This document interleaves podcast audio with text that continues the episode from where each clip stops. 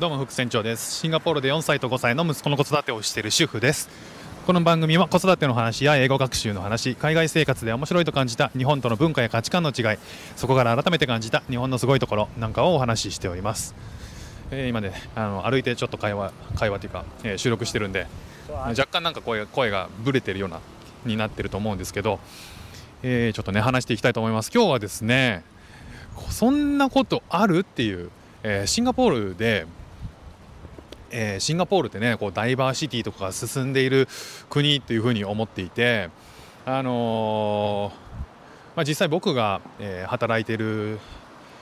中で採用とかをするんですよ。でその採用の面接とかをやっていく過程で、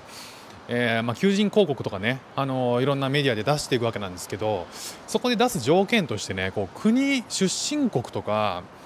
えー聞いちゃいけないっていう国があって。えーメディアがあったりとか、まあ、なんかこう日本のあ日本じゃないシンガポールの、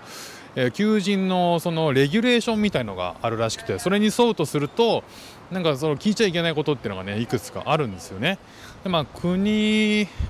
とかあとはねなんかね年齢もなんか聞けないって年齢を登録する項目がなくてだから年齢で年齢とかあと性別で相当することもできないとかねだからこう送られてきたものの中で、えー実際この人が、えー男性か女性かとか、えー年齢はどのくらいなのかなみたいなことを、えーなんかこう履歴書かなんかでこう見たりとかそういうふうにして確認して実際は多分、えー皆さんその求人応募応募から、えー面接までっていうのを、えーなんかこう相当していくと思うんですよ。分類していくと思うんですよ。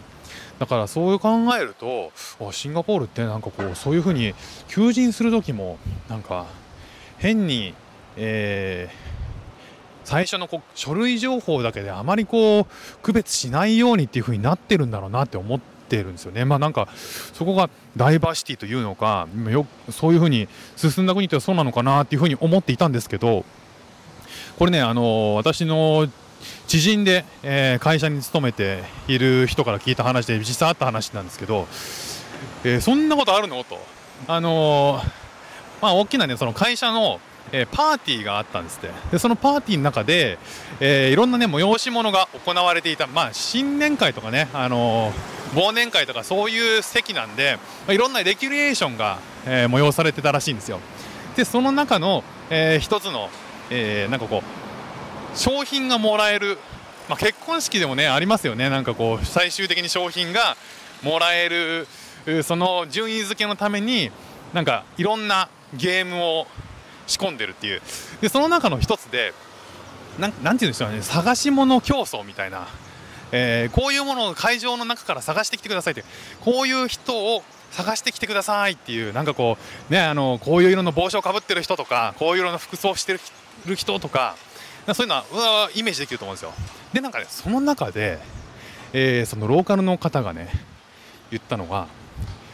えー体重40キロ以下の人っていう。そんなねあの質問を投げかけたんですって。いやいやちょっと待って体重40キロっていうと、まあ、まあ基本的に男性落とされてねあの女性とかになると思うんですけどまあそういうこともとりあえず置いといてその体重でこう誰かを、えー探すっていうこと自体がもう結構その話聞いた時にえそれ信じられないなと思ったんですよね。だってでそこでどうなったかっていうと別にねあの廊下の人たち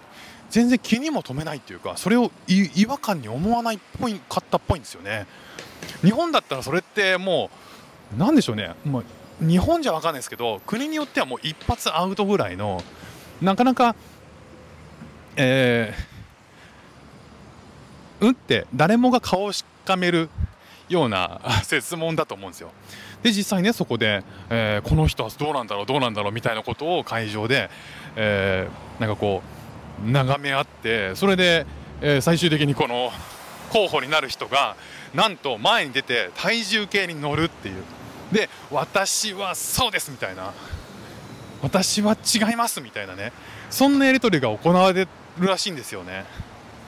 いやそれをねこうローカルの方があ別にそれ何の気なしにやってるっていう。で誰もその違和感を感じないんでしょうか。なんかそんな空気はなかったらしいんですよね。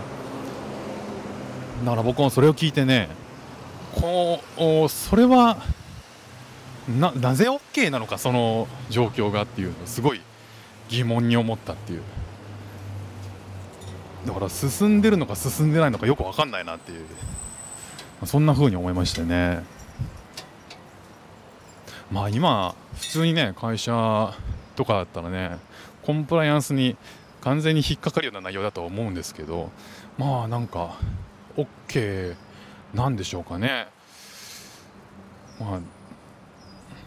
何を言いたいのかこの放送でっていうのもありますけど、まあ、そのぐらいねなんかこう違和感に思ったっていうね。まあ、だからこう慣習の違いとかこう考え方の違いみたいなものでいまだに、えー、こういうところは随分進んでるなっていうものとそういうところは全然こう考えないんだっていうことが出てくるのがちょっとなんか、うん、ある意味面白いなっていうふうに思ったのでまたなんかそんな似たようなね国ごとに違う何かみたいなものがもっとあったらね実際の話としてあったらまた紹介していきたいと思います。ということで今日も聞いていただきましてありがとうございました。フック船長でした。じゃあまたね。